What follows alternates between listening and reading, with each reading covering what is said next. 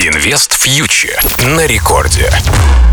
Всем привет! Вы слушаете Радио Рекорд. С вами Кира Юхтенко. И, как всегда, мы с вами обсуждаем финансовые итоги. Но сегодня пусть это будут итоги не недели, как обычно, а некие итоги года. Ну и хотелось бы мне дать вам такой некий план действий на 2023 год. В том числе поговорим о том, чем заняться на январских праздниках, для того, чтобы в финансовом плане Новый год был для нас более успешным. Ну, во-первых, давайте начнем с того, что все мы пережили огромный стресс в 2022 году, в том числе и стресс финансовый, потому что э, если там еще в 2021 году старшее поколение, мамы, бабушки говорили нам, ах, инвестиции на бирже это очень опасно, в любой момент все могут отнять.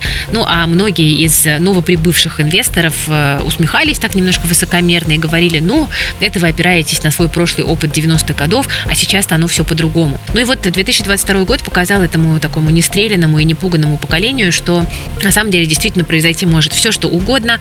Мы не можем все риски предусмотреть и оценить, и поэтому, мне кажется, главным таким практическим выводом из 2022 года для инвестора должно стать слово диверсификация. Да? То есть мы не складываем все яйца в одну корзину, а выбираем разные классы активов, разные инструменты разные валюты, разные страны.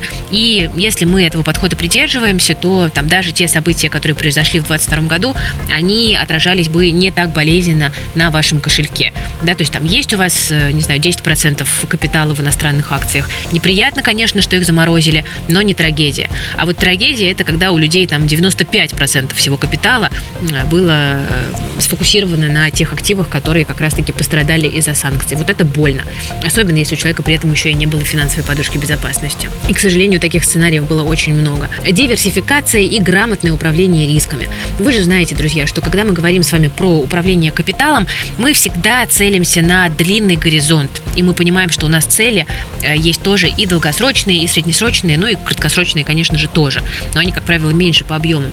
И когда мы говорим про долгосрочные инвестиции, на самом деле э, самое главное здесь э, понимать, что какие-то там временные колебания, временные падения, падение. Это на самом деле не является драмой, если вы понимаете, куда вы движетесь, если вы понимаете, сколько денег вам нужно к этому определенному сроку, если вы понимаете, сколько лет у вас есть в запасе для того, чтобы этих целей достигнуть. Да, случается просадка в один год, в другой год там рынок отрастет.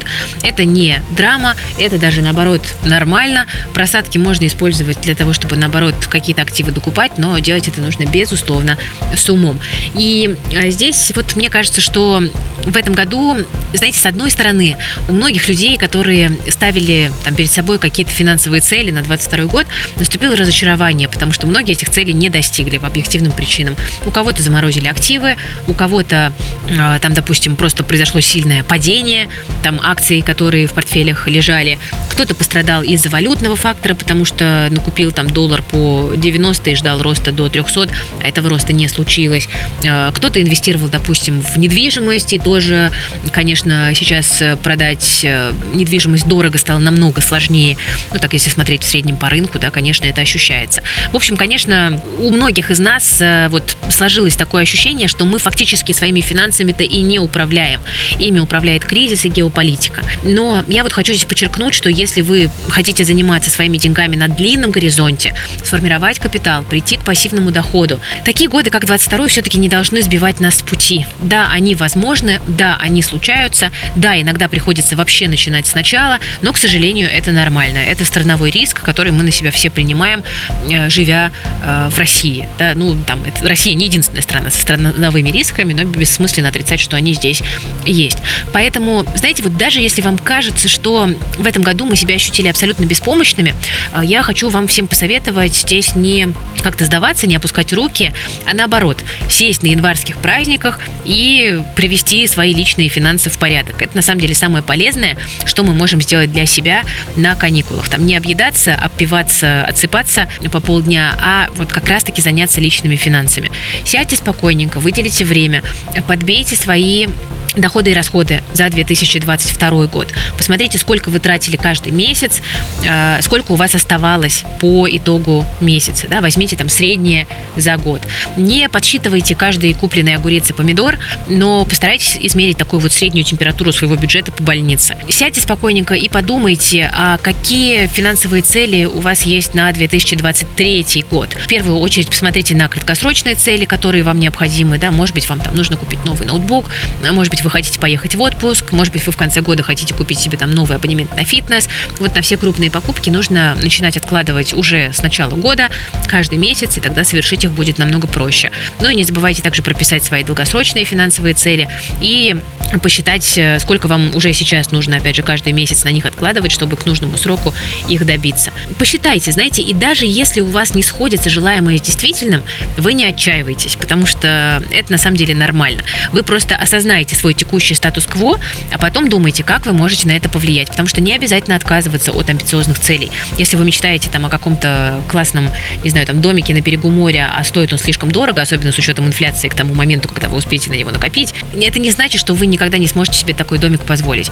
Это значит, что вы, во-первых, можете подумать, какие расходы вы можете сокращать. Во-вторых, и это кажется мне даже более важным, вы можете всерьез задуматься о том, все-таки, как же вам повысить свой доход, чтобы прийти в желаемую точку. И вот по поводу дохода хочу сказать, что понятно, что сейчас очень непростые, неопределенные и страшноватые, честно говоря, времена, но с другой стороны и много новых возможностей сейчас тоже появляется, которыми можно воспользоваться как раз-таки для того, чтобы что-то в своей жизни поменять. Да? Включаем голову, включаем глаза и думаем.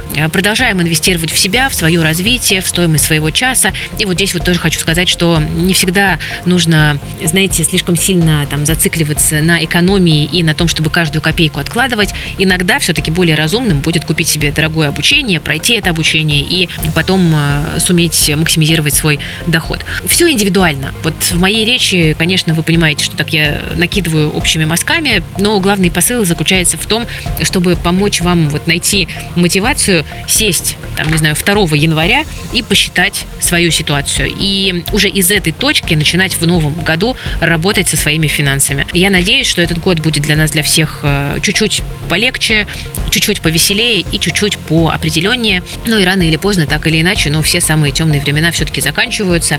И будем, будем надеяться, что 23 год станет для нас, ну, как минимум, не хуже, чем год 2022.